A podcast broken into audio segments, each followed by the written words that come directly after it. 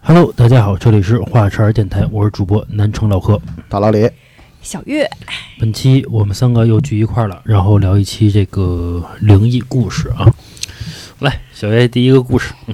呃，分享这个故事的呢是一个退伍的一个消防战士，说嗯，他退伍之后啊，被分配在哪儿啊？分配到首钢去了。哎，跟我爹爹是同门师兄弟儿。嗯啊嗯嗯那个年代我也不是很清楚啊，嗯说是要运反正运送什么东西要运到四川去，正好是他和他的另另外两个同事去，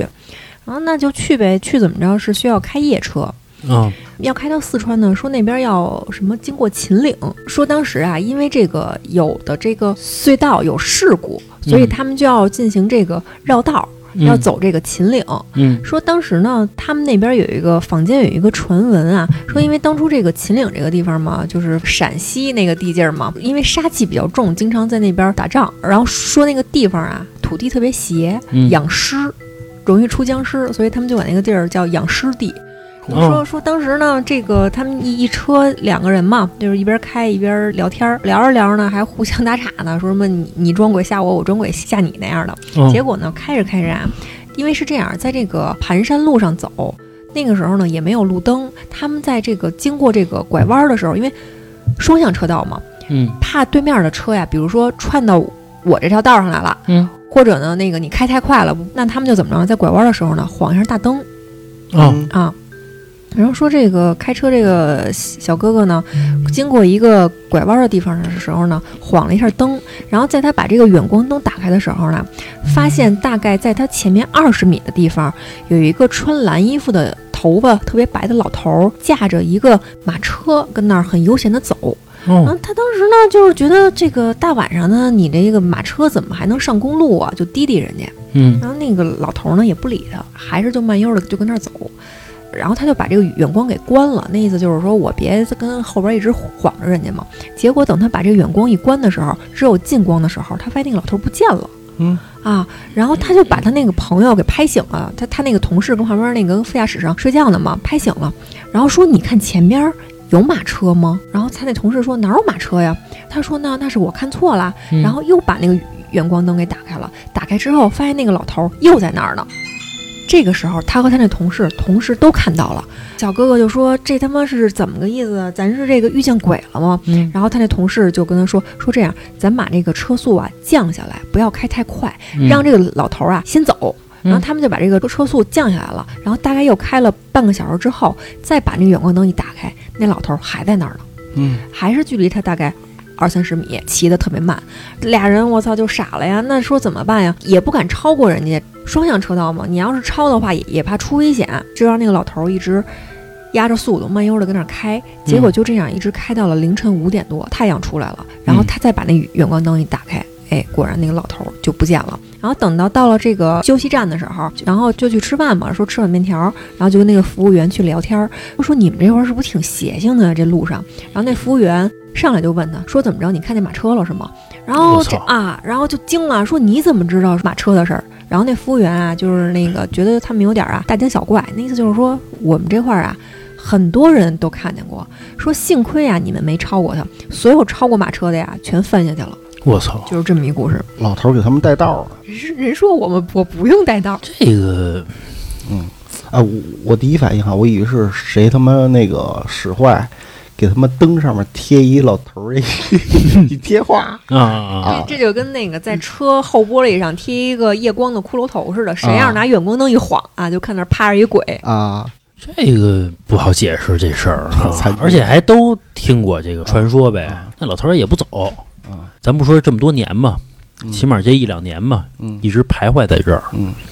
我觉得啊，咱从源头说起啊，嗯我觉得这老头儿肯定也是这条路上当初出过什么事儿啊，有可能走了之后呢，为做好事儿，给人带个道儿。啊啊，也有可能，也就是他出事儿的时候，这老头儿和那个马都死了，啊，对吧？马说我招谁惹谁了？啊，死了之后还得让他骑着，嗯让他驾着，是吧？什么那个小月下一个故事啊，嗯，分享这个故事的还是一个当兵的小哥哥，嗯说他那个时候啊，他们军队驻扎在珠海，他是在珠海服役，然后说他们这个军队的驻扎地和枪决犯人的刑场只有一墙之隔。哟，这个地儿还挺新鲜的吧？然后说他们这个小战士经常就和那个负责枪决的，包括他们那边的那个小战士去聊天儿。然后就有一次就给他们讲了一个哎挺怪的事儿，说他们有一次啊隔壁要枪决一对儿小情侣，大概是三十出头，郎才女貌的。说这个男的长得特别帅，女的也长得很靓丽，亡命夫妻啊，嗯，不不不，还真不是夫妻。我先跟你们说一下，说他们那个年代的这个枪决是怎么着啊？这个犯人呀，捆上手和脚，嗯然后背对着这个执行的人啊，啊，然后执行的人呢，不是有一个人去打，他是有两排人，嗯，等于是，然后要先由这个第一排的人嗯去打，嗯然后哦等到打完之后呢，要由这个法医去验一下，如果没死，第二排的人去再补去，对去补这一枪去。那不打烂了这个嗯，这样的就是好处是什么？就是不让人知道到底是谁把这个人给打死的，哦，减轻一下这个心理的负担。然后说这个小情侣是怎么回事儿？这个男的呀是一个乐队的弹吉他的哟，然后这个女的呢是一个小学的音乐老师哟啊。然后两个人呢可能这个因为工作上的事儿吧，反正是勾搭在一块儿了。嗯哦但是呢，这个女的结婚了，还有孩子，啊哟，可能这个这个搞艺术的人呀、就是，嗯哎，这个呃为了这个爱情能够不顾一切的嘛。这女的呀，就是铁了心了要跟她老公啊，就是提离婚。她、老嗯公呢，就是反正为了孩子就死活不同意嗯啊。这个俩人就起了杀心了，嗯，然后说这个女的。潘金莲与西门庆，嗯，哎，有点那意思。那女的呀，就在夜深人静的时候，就把她老公给约出来了，说嗯要好好谈谈。她、老公啊，还挺高兴，觉得自个儿媳妇儿啊回心转意嗯了，还买了束玫瑰花儿。然后结果到了约好那地儿啊，好家伙，这个鼓手就跟那个女的一块儿，就把她老公给勒死了。嗯说当时勒死的时候是怎么着？因为她老公啊长得人高马大的，这个鼓手呢还挺瘦的。嗯说先是一闷棍把她老公啊打的就是有点晕乎，嗯晕入之后呢，第二，然后这个麻绳儿就开始勒，说她老公啊是等于是一边死一边看着他媳妇儿以及自个儿这个买的这个玫瑰花死的，真的还是挺难受的嘛。挺惨的啊，对，挺惨的。嗯，两个人呢，把她老公弄死之后呢，还把她老公身上的什么钱呀、啥就嗯拿走了。那意思就是想伪装一下，比如说就是她老公是被抢劫啊是被啊抢劫。结果呢，可能因为这个搞艺术人呢，这个情感方面比较优秀，但是这个推理方面不太好。其实这嗯案子很快就破了，嗯破了之后呢，就把人给俩逮着了嘛。然后因为情节很恶嗯劣，直接就判了枪毙。然后当时这个分享故事这个小哥哥还跟当时还跟他们这个战士啊就一块儿聊天呢，说真是知人知面不知心啊，是吧？嗯长了这么好看的一对儿青年男女，结果心这么狠。是难看的就该 死，好看的就值得惋惜啊啊，是，然后后来把这对儿这个情侣枪毙完了之后，过了一个礼拜，嗯哎，他们那块儿就开始就是邪事儿就开始传出来了，说这个负责巡逻的小战士有一天晚上到了这个枪决的这个墙根儿底下，隐隐约约的听见呀有人弹吉他哦，啊，以及还有一个女人就是压低了声音，悄悄的跟那儿问死了吗？哎哟然后一个男的就是一边弹着吉他一边说死了吧，应该是啊。就反反复复就重复，是一个女的问死了吧，男的就跟那说应该是这件事儿，大概持续了将近一周的时间，其实算下来也就是那两个人的头七嘛。嗯然后头七之后这个声儿才没有。你说那个女的问死了吗？到底是问的是她老公死了吗，还是彼此互相问一下啊，死了吗？哦我觉得问的是老公，我觉得也是问的是老公，就是又重温了一下当年的那个场景对啊，这个死有余辜啊。你说你离婚就离婚，你给他弄死干嘛呀？对吧她？老公不是不同意吗，你不同意，就是上回小佳咱节目里不也说了吗？你打两年官司也也就离了，对吧？你就有说必要吗？你就说我老公不行，啊，你有必要吗？说这事儿？那这个看来啊，估计也是什么招儿都使尽了，没招儿。我插播一下啊，如果喜欢我们节目的朋友呢，可以加我的微信七七四六二二九五。我再说一遍啊，七七四六二二九五。呃，您加我呢，我会把您加到我们的微信听友群里边儿，有最新的节目呢，我会第一时间发到这个群里边儿。呃，包括您还可以有什么投稿啊，包括有什么反馈的意见呀、也可以在这个微信里边儿直接跟我进行沟通，好吧？呃，行，那个老李分享一个新的故事。这故事啊，是咱一个听友一个亲身经历啊，嗯投稿了，说他在几年前有一次住宾馆的时候，嗯，说是被一个女鬼压了三次床，三四床，嗯，一晚上压了三次啊。我操！当时啊，看见这女的了，说那个女的长得跟那个山村老师》里头那个那个那个女的大白眼长头珠子啊对，对对，这长头发白衣服，啊也看不清五官，而且是一个黑色长舌头，嗯，就朝他伸过来，说一直就是伸到他嗓子眼儿里了都舌吻啊，啊。反正他当时深说，喉，对，啊他说他当时是动不了啊。他就说啊，他潜意识里告诉自个儿啊，这舌头要是伸到他肚子里啊，嗯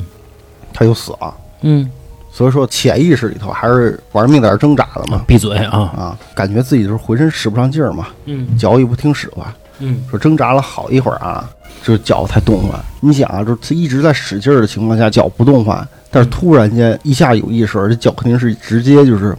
蹬出去，蹬，出去，对，嗯说是直接一个飞踹啊，就踢这个女鬼身上了吧。嗯说当时那个情形啊，他觉得还挺真实的，嗯，感觉还就真是，蹬上了啊，就是当时就吓醒了。后来他也不敢睡了，说一直就是做到天亮。毕竟是他说是压了三次了嘛，啊什么情况下一下能压三次？而且晚上他也怕那个再有第四次，对对对对对，就我姥爷说他小时候说他那个家里穷嘛，嗯就是他是家里边的老大。那会儿呢，他就赶那种骡子车，嗯，然后他就反正就是赶大车啊，反正赶车嘛，就是骡子车。然后呢，他经过的地方，那会儿其实喜呃也有那种叫刑场，但那会儿的刑场呢，也不是说这个特意找一个地这方，就是荒郊野岭了吧？就是逮一个地儿，就就对就给人毙了这个地儿。然后他经过那个地儿的时候，大晚上的，他呢就是拿那个大被窝蒙着自己的脑袋，他就干嘛坐在他就坐在那骡子车里边儿嘛，嗯，就不因敢为看呗不。敢看。他说为什么不敢看？他说他白天经过那个地儿，嗯说那个把人崩了之后，啊，不是说就一个单纯的眼儿，炸是开了，炸开了，对就是比如从脑子前面炸打，嗯后边就炸开了，是从前后边打，前面就炸开对了。然后那个肉都挂在那个旁边那个小矮树上面了嚯啊！你想想，就是害怕呀！啊，你想，尤其就是如果你看这个行刑的时候，嗯全是人，你不觉得什么？你觉得就是只是恶心或者怎么样？嗯你晚上你自己了，嗯，白天他怕你，晚上你可就怕他了挂什么脑浆子呀，啊！反正就那种什么肉丝儿啊，不是过就真的，我姥爷跟我说的是鱼香肉丝儿，反正词我儿反正说是真的，就是看见挂在那个就是旁边那种矮树丛的那种东西不。打扫啊，那会儿谁管你这个呀？那会儿全是荒野，哎哪有什么扫大街的都没有。那那会不过儿啊这招还嗯真真好用啊，什么呀？直接蒙上，啊我不看关键是害怕呀！啊，我不看就没事儿，啊关就你你就让那骡子自己走去呗，反正就一条大直道让人能走呗。，啊，他也不是他也不会往沟里走，那骡子他也不傻，啊是那，大直道你走呗就，万一骡子看见什么了，惊了他，那就那谁管骡子呀，对吧这？有命吧，啊这，你爱看这什么看什么，对吧？嗯哎，说这骡子啊， 咱就说咱说一题外话是，啊，哦说这骡子啊，身体要比马跟驴都好有劲儿，啊，说有劲儿，嗯，要不驮东西嘛，嗯，那个杂交嘛，啊，这个不是说这个，你是真没什么聊了是吧？不是说这个，你看这中国人的身体其实就不如欧洲人，对吧？我咱我以为你要说中国人身体就不如骡子，就不如欧洲人，原因就是这个，嗯因为中国人全是跟这中国人进行这个结婚生子嘛，啊，也是近嘛，对吧？是这个你看欧洲人就互相砸嘛，互相串嘛。啊他这个因为基因是这个择优录取嘛，啊，他身体就越好，所以你看欧洲人的身体都特好嗯都啊壮，啊。你看那美国人去那个占领美国之后，跟那帮当地印第安人就开始杂交，嗯啊你看那完全血缘完全不通啊，印第安人好像也壮了吧？壮就壮啊，你看那大野人的身体，啊，是啊， 现在你看他身体确实要比中国人强，这不得不承认嘛，对吧？啊对对， 净扯些没用的。 说回来啊，那么那个小月，再来下一个故事，行，我再给大家分享一个啊，嗯呃，讲这个故事的是一个护士小姐姐，嗯嗯他们这个医院呀，因为有一些设备太陈旧了，嗯然后有一年要进行改造，啊然后嗯他们这个地下第四层，也就是 B 四，嗯这个 B 四其实是这个太平间，后来这个改造之后呢，这个太平间就不在这儿了。那这 B 四不能荒废了呀，就给他们改成停车场了哦，哦啊。说这个改成停车场之后呢，其实大家每次去停车的时候啊，都有点瘆得慌。但是你你没办法呀，你只能去那儿停啊。说有一次这个女孩啊，去那儿停车嘛，这个倒车的时候，本来这个雷达就很正常嘛，嗯他就往后倒嘛。结果倒着倒着，就忽然啊，就响起了那种像检测到有什么物体似的，开始滴滴滴跟那儿响。嗯从后视镜里啊，看着呀，什么东西都没有。嗯然后再往后倒呢，还是响，并且呀、就是他的车不动，但是呢，雷达响的越来越急。你是不是就可以想的是，他的车没有动的时候，是不是后边有一个东西离他很近？嗯，是是是，就刚开始哔哔哔，后来是哔哔哔哔哔哔哔哔哔，后来是哔是这样的啊我操，这要停止了，啊，就越来越近嘛啊，啊，然后他就觉得是我这后边有什么东西没看到是吗？嗯下了车又看了一圈儿，他那意思别有个、哪怕是个狗是个猫什么的呢，是吧？嗯是，然后又去看了一下，发现呀啥都没有。上了车继续倒呗，还是响。嗯然后他当时想，那是不是我的这个雷达出问题了呀？他嗯看呀，其他的地方就不是他的车位地方还有空空地儿，他说要不然我我再试一下。结果停到那个其他的空地儿啊，啥事儿没有，很顺利的就停进去了。也哦就是说，他这个雷达呀没问题。然后他说，那我要不再试一下，我再试试呗。又到了他这车库，又继续停。结果同样的情况又出现了。还是就是滴滴滴跟那儿响，然后他就不信这邪，他说我我去看一眼，然后嗯下了车，绕着车好好的，就是说很仔细的查看了一番，什么东西都没有。然后他当时就有点急了，就开始骂：“我操，什么意思呀？”就开始跟那儿骂了，骂了一句之后，他很明显的就听到那个滴滴滴，就连成片的那个滴声停顿了一下，然后停顿了一下之后，又开始滴滴滴的响。啊也就是说，他在骂那一句的时候，就是雷达检测到的那个东西动了一下，嗯啊，是不是朝他这个方向来了一下？然后紧接着又回去了。然后后来这个这个小姐姐听到这事儿之后，她就把车开上去了，停到他们医院院儿里了。然后第二天呢，又去四 S 店查了一下，说我雷达确定没有问题是吧？然后人家四 S 店跟跟人跟他说你这雷达没有问题，他说好，那我知道了，我就是撞鬼了，就是啊，这么一故事。这个让我想起了前一阵抖音上发的那个什么呀？特斯拉，嗯特斯拉它有一个功能能检测周围的一些障碍物，嗯，然后它那个中控有一屏幕，那啊屏幕能看到就是周围的这个这个，物体如果是一行人呢，它这个中控是长这样的啊。如果就没见过特斯拉的朋友呢，啊，我可以跟大家说一下，就是它那个屏幕呢中间显示一自己的一一辆车，比如说有一骑自行车的过去了，就是模仿一个人儿啊，一小人儿骑自行车从你旁边过去，嗯要一汽汽车呢就一汽车形状的东西过去，嗯要一行人呢就一行人在旁边走，嗯拟人的这种这种动画式的效果，嗯结果呢这个车主把车开到这个陵园里边了啊。干嘛呀？不是，人家有可能这个这个这个扫墓去嘛，对吧？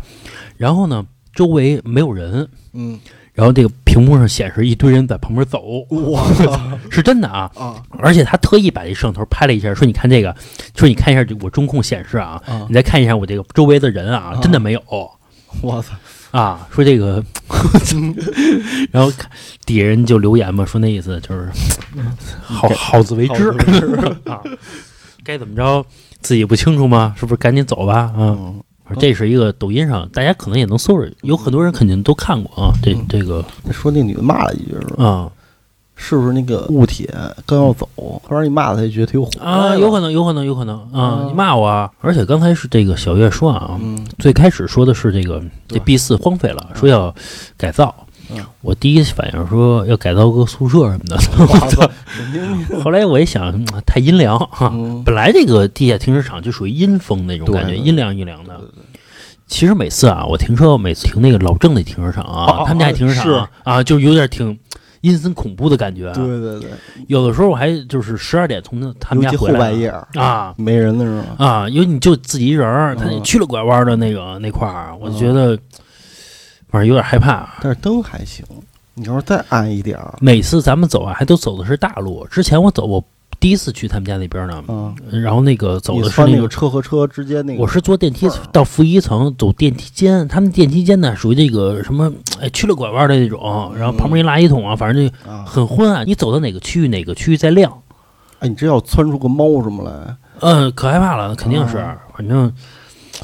哎呀，哎，但是我觉得你像这种地下本来是那个那什么东西啊，那应该人都知道吧？传来传去的，大家都知道了，谁还停那儿说那个医院是吧？那个啊？没办法，停车位就这么紧张。我操，这你得停到哎，这么说吧，嗯你停到别的地儿去，一百一天，你停到这儿免费，你选哪个？我宁愿我一百一天，但是有可能你碰不着鬼，那我你也不是冒这你险，你不是说每天都能碰着啊？我我不冒这险啊，哎反正你嗯一天行，两天行，一个月就两三千块钱。你长期的话，你怎么选择呀？我不开车了，行吗？我打车。行吧，那个小月，下一个故事，行，我给大家分享下一个故事啊。嗯呃，分享这个故事的是一个小姐姐，嗯她说自己大概在前几年啊，有嗯一段时间身体出问题了，女孩正常的这个月经这个例假，嗯 嗯她就是停了啊，啊。然后她怀了她们没有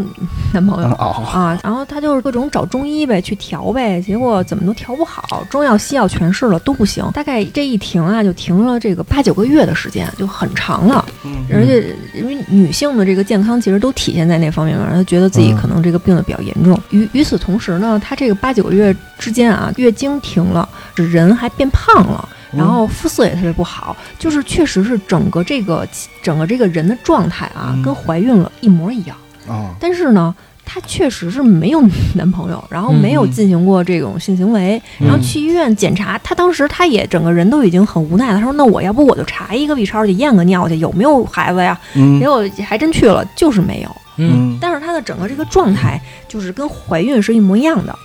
然后等到她这个月经停的第八九个月的时间，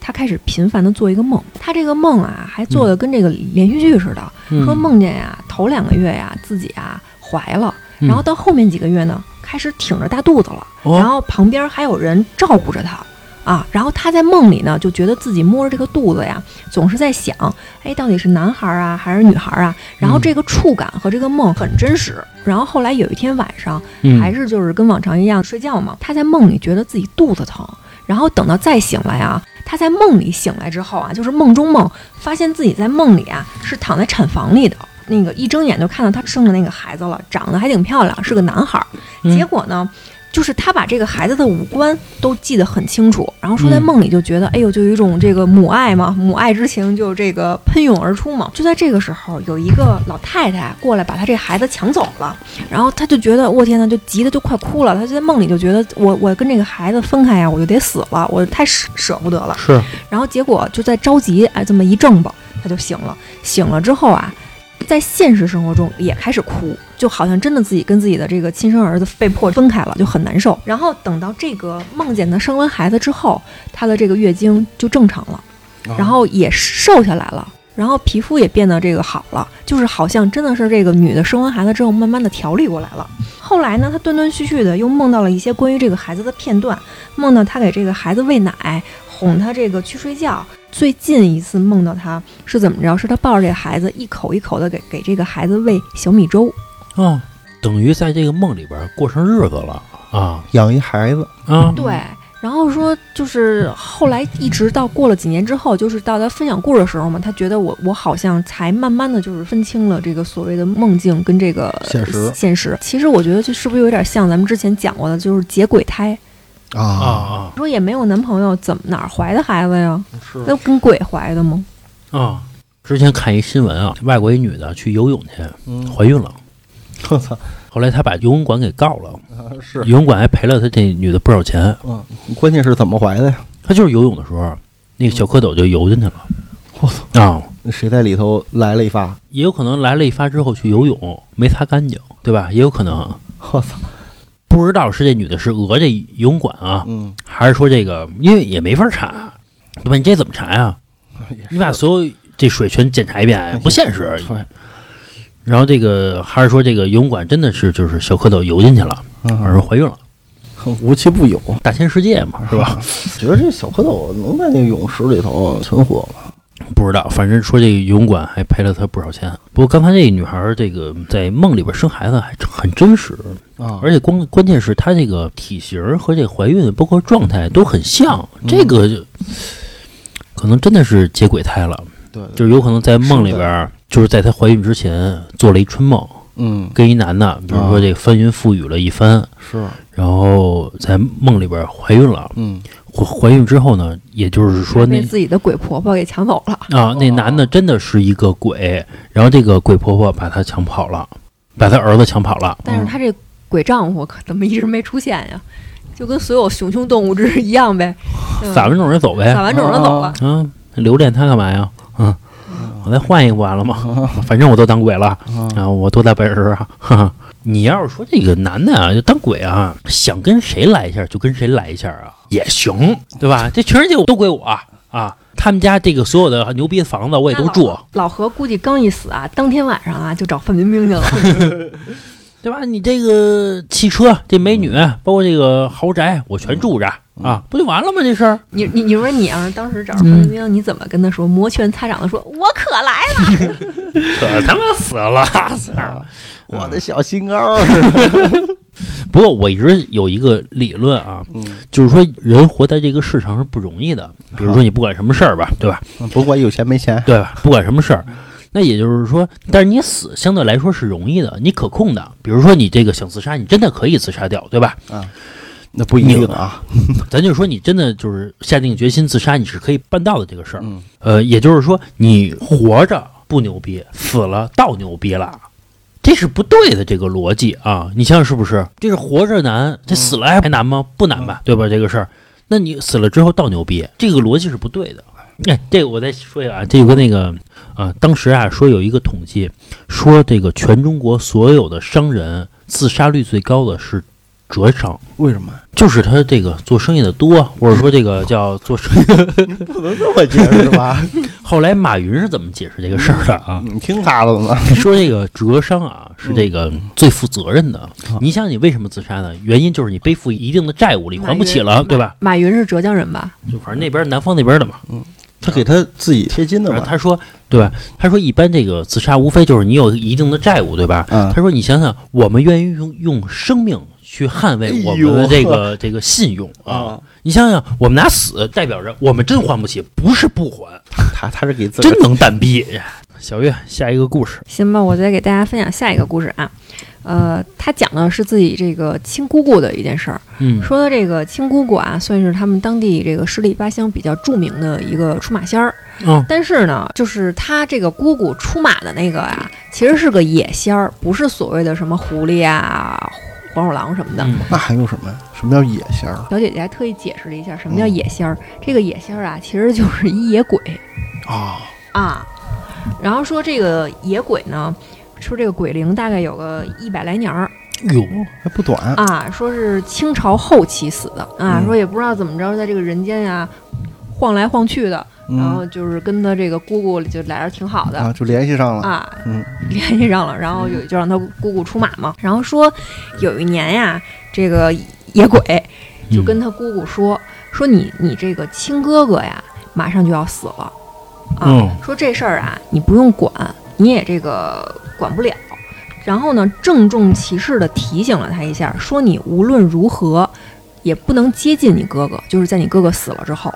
哦，啊，然后果不其然，说这个野鬼不知道是给他姑姑托梦啊还是怎么着，反正在这个跟他说完的第三天，他亲哥哥就死了。死了之后呢，那他这个姑姑得去见这个最后一面呀。然后在出发的时候，这个野鬼又跟他姑姑郑重其事的提醒了一遍，说你千万不能跟这个尸体有任何近距离的这个呃接触，说最好啊，你连屋都不要进，你在门口看一眼就得了。嗯然后他姑姑也不明白为什么呢，就说成吧，就答应下来了。嗯，但是呢，真到了医院见着尸体的时候，那毕竟自己的亲哥哥嘛，感情也好，没控制住，然后就一下啊就扑到那个尸体上就哭去了，就抱着他哥哥哭去了。嗯结果啊等到这个哭完之后呢，哎，这脏事儿也要慢慢的去办嘛。办完之后啊，等到他这个姑姑再要出马的时候，嗯，就联系不上这个野鬼了。哟，啊，然后后来这个慢慢发展到就是请十次，大概只有那么两三次可以请到。然后这个野鬼的意思就是说，这个尸体跟他相冲了，说他姑姑沾了这个湿气之后就请不到他了。啊然后果不其然，就是说在这个野鬼跟他说完这个事儿之后，他姑姑出马再也没请到过他，就是分享了这么一件事儿，这个这是也道能行理不够啊。也能理解啊，说嗯这个碰上自己亲哥没了，那是得嗯哭啊，从小一块儿长大的，这能理解这事儿。但是人家提醒你了，还两头理解啊这事儿。而且人家说这个出马仙儿啊，不只是这一个仙儿在身上，有可能四五个在一个人身上。就是说他们这个出马就是特别看缘分，如果你有这个所谓的这个仙缘，嗯有这个出马仙儿找你，你就必须得出马。啊，啊，要不然他就闹得你鸡犬不宁的。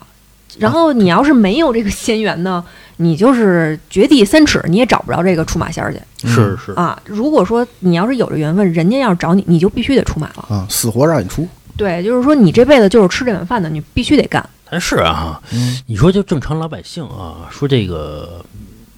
有娶一媳妇儿或者嫁一老公出马仙儿，嗯，也觉得有点儿神了乎的，对吧啊是觉得一天这到家晚的觉得这家庭不正常是吧？有点儿哎，老何，啊咱俩要是说快结婚了，然后我跟你说，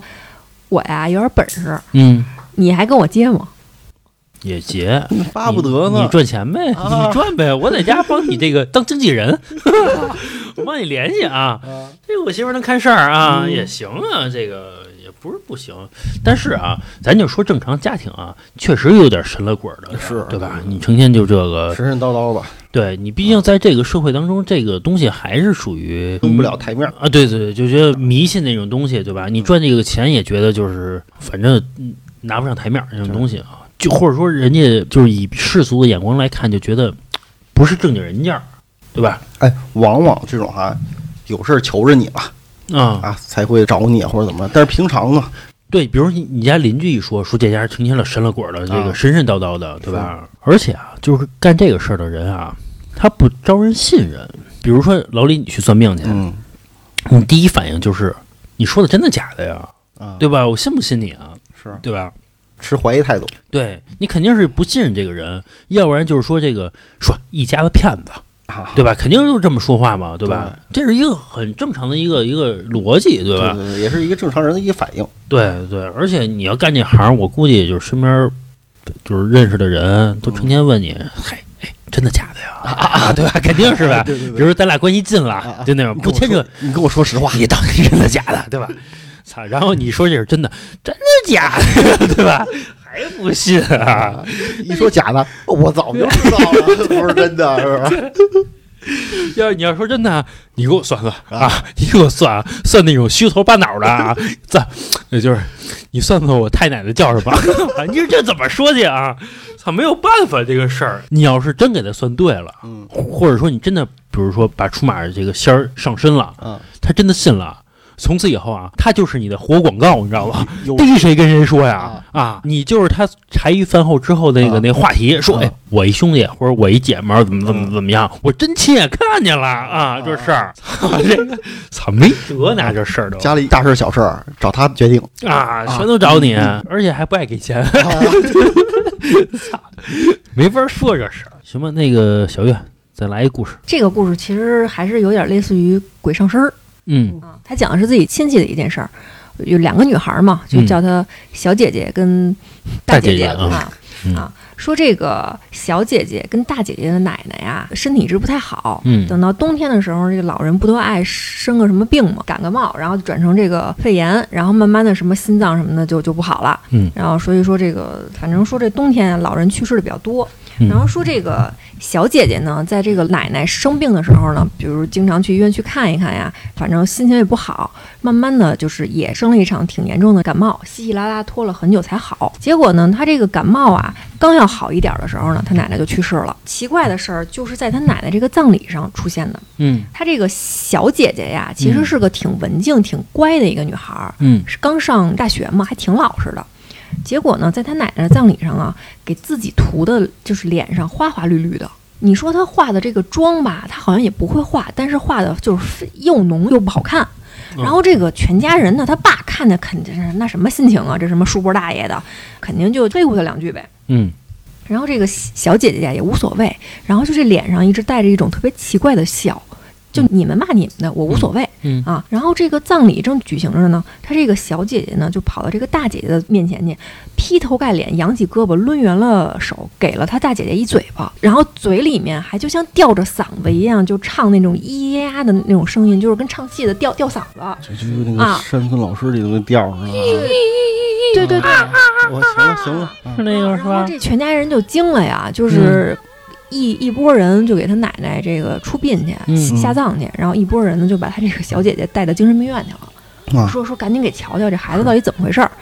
结果到了精神病院呢，她这个小姐姐也不老实，啊，就还是跟那儿吊着嗓子咿咿呀的就跟那儿唱，然后脸上那些什么花花绿绿的那些什么跟脸谱似的那东西呢，嗯也也都成一团了，看着就特吓人。那大夫那意思就是先我先给打一针安定吧，打了安定之后呢也不好，剂量还挺大的，打完安定之后也不听话，还跟那儿咿咿呀跟那儿张牙舞爪的。嗯然后就在这时候，他们这个有一亲戚就说说咱请先生看看吧。说他们当地就管这个神婆呀、跳大神儿呢，就叫先生，托关系嘛。前前后后联系了四个，一听他这个小姐姐这情况啊，都说哟我这边不行，您再找其他人吧。啊就都不管这事儿。嗯后来呢，辗转啊，联系到了另外一个那个人说说行，那你把这孩子啊送过来吧。然后送过来之后呢，她这个小姐姐一路在这车上，还是就就开始啊，就张牙舞爪的，就开始拿那种就是戏腔，就是走啊台步的那种感觉，就这个四方步啊，对对对，四方步。然后这个手呢，就是你们也明白，就看过京剧嘛，嗯就那种唱戏的那开始嗯比划，对，嗯然后呢，这个开了一段时间之后，到了最后请的这个先生他们家，其实就是等于就是几个亲戚，就是相当于押送犯人似的，把这女孩从这车上给押下来了。押下来之后呢，本来在车上还挺闹腾的这个女孩呢，一到这个先生的院子里面，哎，倒还变得就是羞答答的了啊，啊，有有啊有点不好意思了，还挺老实的。嗯别蛋角了，啊，对。啊，对，变蛋角儿了，然后跟那儿低着头儿，也不好意思看人，扭扭捏捏的。然后这个先生就从那个院儿里就出来了，然后就瞅着他这个小姐姐，就说说这个女娃娃还年轻，你不要害她啊哦，啊。然后呢，后来那 个岁数大的就可以害了啊，啊，反正就说了这么一句话，然后这一帮人就进屋了。然后嗯进屋之后呢，这个先生就说说我呀去请我师傅来。啊，然后他就到里屋啊，就是说端了一碗这个小半碗水出来，就让这哦个女孩儿给喝了。嗯哎，就很神奇。然后喝完之后就很安静了。先生就问他说：“你是谁呀、他们就亲耳听到这个女孩的嘴里发出了男人的声儿嗯哦啊，说我叫王吉昌啊，王继昌啊，啊。嗯然后先生就问呢，说你是哪儿的人呀、之前你是干嘛的呀？嗯，然后这个人说说我是哪儿哪儿哪儿的人，我之前呀、我是唱戏的哦，啊。这然就后对得上了，对，啊然后这个先生就问呢，说那你要干嘛呀？然后这个王吉昌就说，说我呀，我想超度，就在咱们南坡的那个大寺庙里面超度。然后这帮人一听了之后，就联系那个寺庙嘛，然后就给他把这个女孩送到那个庙里了，并且在路上的时候，这女孩一直在用男人的那个声音说说快点快点，不然我就弄死她，我就带她走。哇啊，就是这鬼还挺横的。嗯急脾气，啊，嗯急脾气，然后顺利的到这个庙里了，然后进行了超度，然后这个超度完之后，这个女孩就慢慢清醒了。问她之前发生什么事儿，全都不知道，就说自己特别累，特别困。后来这家里人就跟那个寺庙的这个方丈就聊嘛，然后方丈就说呀，说说这个。以后跟这个女孩说呀，这个出去玩的时候不要去那种什么深山老林里面，就是很危险，尤其是在她生病的时候，体弱就被这个附上身儿了。啊，哦就是分享了这么一个故事。趁虚而入还挺狂，啊，嗯这不就跟之前在讲的一个有一个就抽他妈大嘴巴，让他给他烧烧纸，烧的地儿哦不对，然后啊怎么怎么对对样对哦啊嗯被抢了，我这么抽人大嘴 巴，还挺狂，操，啊，这就是老郑不在，操，柚子皮加白醋，操，直接拍脑门儿，操啊，直接给干了。比如说啊，这个唱了一个《霸王别姬》，就以为自己是这霸个王啊霸王呢啊，楚霸王，嗯，你觉得自己是鸡，吓人啊！不过这个幸亏给他看事儿，这个人道行还挺深，那就是能跟人对话嘛，对起码。哎，而且我发现这个事儿啊，你没你没发现吗？还是聊，刚开始、啊，对吧？好好说，啊，啊就是你别没需求。嗯，哎，你把你有什么诉求，你你告诉我，啊你就怕你说我就想弄死他，我没什么别的原因，这个就不好谈了，嗯，对吧？你有什么事儿你说啊，对嗯你你别弄死人，这不是你目的，这就好聊，对吧？你说你想要点什么什么那个这个这个纸房子，哦什么要点那种房子，纸棉袄打汽车啊，棉袄啊，，摩托什么的，这都好弄这事儿，你只要提，咱就能给你弄。就怕你不提，然后生给你弄死。我操，这个他妈就不讲道理了，这有点儿啊。最近听说流行电动车，是吧嗯我要一辆小牛的啊，小牛的啊啊啊，我要 iPhone，啊听说出十二了啊！啊，你这个好说好商量，对对对，行，小月，最后再给我们来一个故事。行，我最后再给大家分享一个啊，呃，他讲的是他们这个老家呀有一个水库，就是这种村子里的这种水库啊，包括池塘什么的，就是特别容易出事儿嗯啊、好多这个孩子啊不懂事儿啊，老上那里边儿游这种野泳去是啊，嗯然后让什么水海带啊、水水草啊缠上啊，或者包括那种海带沙呀海带，啊或者沙子、淤泥什么的，就很容易出事儿。嗯是然后他们村子里的这个水库，大概每隔差不多一两年就得淹死那么一两个小孩儿。嗯所以这个家里面大人呢，明令禁止不许去那儿游泳去。嗯然后，但是呢，有一天呀，有一个小孩儿就是不听话，去游泳去了。嗯啊，果然刚下去游了个几分钟，就开始就是不知道腿抽筋儿还是怎么着，跟那儿呼救。嗯然后正好有一个放暑假的这个大学生从那儿过，嗯就把那孩子给救上来了。但是呢，他把孩子救上来的时候，他自己也要往上爬呀。嗯，然后爬的时候，就像是被什么东西给拽了一下。